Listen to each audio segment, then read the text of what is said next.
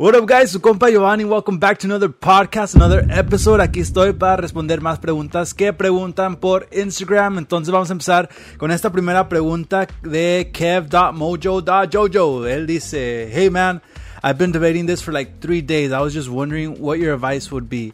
I'm wondering I'm wondering if I should make a separate page for my guitar videos. I do upload a lot, but what keeps me from growing is that I don't use hashtags and stuff like that. Cause I don't want to annoy the friends and fam I have. I'm not the best because I play guitar for a hobby, but do you think it's a bad idea to make a separate page for all my videos? So it's up to you, bro. Like for example, me, I have my own personal page, Castillo Giovanni, and that's where I upload all these videos and stuff. So my family knows what I do, my friends know what I do. They know I make these videos for you guys and stuff like that. So like if they're really your friends or if they're really your family, they're gonna support you no matter what. As long as you're not spamming your page. By spamming, I mean uploading stuff like buy my stuff. Like you guys know I sell Requintazo strings. If I'm always posting every single day, buy, buy, buy, buy, buy this, buy this, like you guys are gonna get annoyed. But if you're always giving value to the people that follow you, like for example, these videos where I'm helping you out, like people are gonna want to hear that. Or if you have music and your friends like your music or your family likes your music and they support you and you upload those videos, like they're not gonna care, dude. They're gonna support, they're gonna like, and they're gonna share those videos. So it's up to you if you want to create another page for that or not uh, like it's totally up to you. But the key is always uploading bro. So if you guys if you want to keep your personal page personal keep it personal make another page dude or just do it all on the same page it's all completely up to you all right? Another thing that caught my attention was that you don't use hashtags dude. Like you have to use those hashtags. That's how people are gonna find your post in the first place. So um, what i do if you check my posts I, I write the captions so i upload the video i write the caption under there. And then what you could do instead of posting your hashtags in that caption, uh, what you could do is post the hashtags in the comment section. So when people are scrolling by, they don't even see the hashtags at all. All right, so that's what I recommend you do: posting the hashtags in the comments, so um, you don't annoy people with the hashtags, but those hashtags are gonna be important because that's how other people are going to find your videos, right? And that's how you're going to grow. If you're putting out good stuff out there and people, new people see that, like they're going to start following you, right? So that's my advice, dude. Hope this helps. And let's move on to the next question. All right, the next question comes from Adrian.morales15. Él dice, What's up, man? I was wondering how you could get more promoters or labels to view our music. We got a good amount of songs to record and I want them to be recognized by someone. Any tips? All right, bro. So the first thing que tengo que mencionar is que I've never been signed by a label, so I'm probably not the right person to ask how to get their attention. But from my experience, if you want to work with the label, you just got to hit a whole bunch of them up like just DM them and be like, "Hey, bro, this is my this is my songs. I just I just recorded this song. I just did this video and hit the, all of them up, dude. You never know one of them might reply. If you're good enough, they're gonna reply." Right? But what I recommend you do instead is try to build your audience yourself, right? So dices que ya tienes un chingo de composiciones listas, and I don't know what you're waiting for, dude. Honestly, I don't know what you're waiting for. If you want to grow your following, you have to put that stuff out there because that's how they're gonna follow you in the first place, right? So if you start putting out these composiciones and all of a sudden one of them pega, like imagine you get a couple thousand views on that video, and then all of a sudden all these labels that you wanted to get their attention now you got their attention once you get all those views dude. So um, now you could hit them up and be like oh now you want to work with me and now you could start to to like negotiate because now you have the leverage bro. Like if you have the audience now you could decide if you even want to work with them in the first place or not all right so that's why i always recommend build your audience first and then all, all these labels if you're getting all these views dude they're gonna want to work with you all right so if you really want to work with una disquera build your audience on your own. Don't rely on anyone else because you never know if that opportunity is gonna come or not. So you gotta do everything you can everything in your power to to make it happen all right dude what i recommend your band to do is empiecen a grabar todas esas grabaciones. Make a whole bunch of live videos, dude. That's the easiest way to do it. Make a whole bunch of live videos. Se juntan un día, graban un chingo de videos en vivo. Los audios los suben a todas las plataformas como Spotify, iTunes y todas esas plataformas.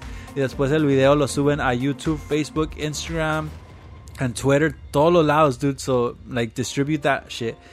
and uh, little by little you're gonna start growing your audience right so hope this tip helps you out let's move on to the next question all right, so next question comes from Leo.gtr. Él dice, Hey, compa Giovanni. So me and my group have been getting tocadas lately, and everything is there little by little, but we're missing one thing. A bass or a tuba player. It's crazy because all these bass players they're in a group already, and same goes with tuberos. And we really look forward to having a tubero in our grupo, but dude, these tuberos are so rare to find. Yeah, so you're right, dude. These tuberos are hard to find. Most of these, like, they get tocadas all the time, dude. So they don't even want to be stuck with one grupo. And I get them, dude. There's jale here, here, here. So they're always they're always in demand. So if you want to get a tuba player, I recommend honestly just finding a whole bunch of tuba players that freelance and hit them up before your tocadas, like a couple weeks before, and and that way you will always have a tuba player that could play with you. So just hit up a whole bunch of tuberos and have them on your on your list. But if you actually get a whole bunch of work with your grupo and you're always hitting up the same tubero, that dude might want to work with you guys and become official an official member of the band, right? So keep that in mind. But a bass player should be easier to find. Just keep looking, dude. Like keep hitting up different bass players. I mean, if you need them, get their phone number, and every time you have a tocada, hit them up beforehand. And may, you never know, dude. You you'll either find a tuba player or a bass player who's down to work with you. All right. So hope this tip helps you out. Let's move on to the next question. All right, so the next question comes from Ubaldo.estrada.90. Él dice, Hey bro, I'm thinking about getting an upgrade. I have a Mitchell 12 string, but I kind of want something new and better. Something that I could play comfortably. What guitar brand do you recommend? Honestly, bro, I don't have a lot of experience with Mitchell brand, so I, I, don't really know what to tell you. But I googled it, I looked at the specs, and it looks like a decent guitar, dude. So uh, what I recommend you do is just stay with that guitar and save up money for a Pro Series Takamine because that's what everyone's using, all right? So save up for that P3, P1, that Legacy, that JJ. Like those are the top guitars you could get and that's what I recommend you do, dude. Like if, you, if you're gigging and have tocadas, use that Mitchell, save up for that dream guitar, and once you have the money, go go ahead and buy that.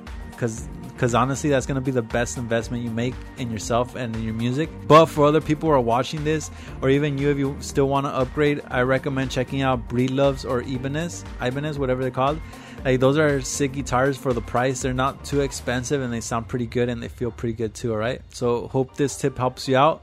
Let's move on to the next question. All right. So the next question comes from El Guitarra underscore Perron. El dice, Hey bro, what type of music do you think I should stick with in terms of regional Mexican? All right. So that's a really good question, bro. But honestly, I, I kind of see why you're asking it. Maybe you, you're seeing what pays more or what's what gives you more of a chance to pegar and honestly that shouldn't be that shouldn't be a deciding factor in what you choose because the goal should always be being happy.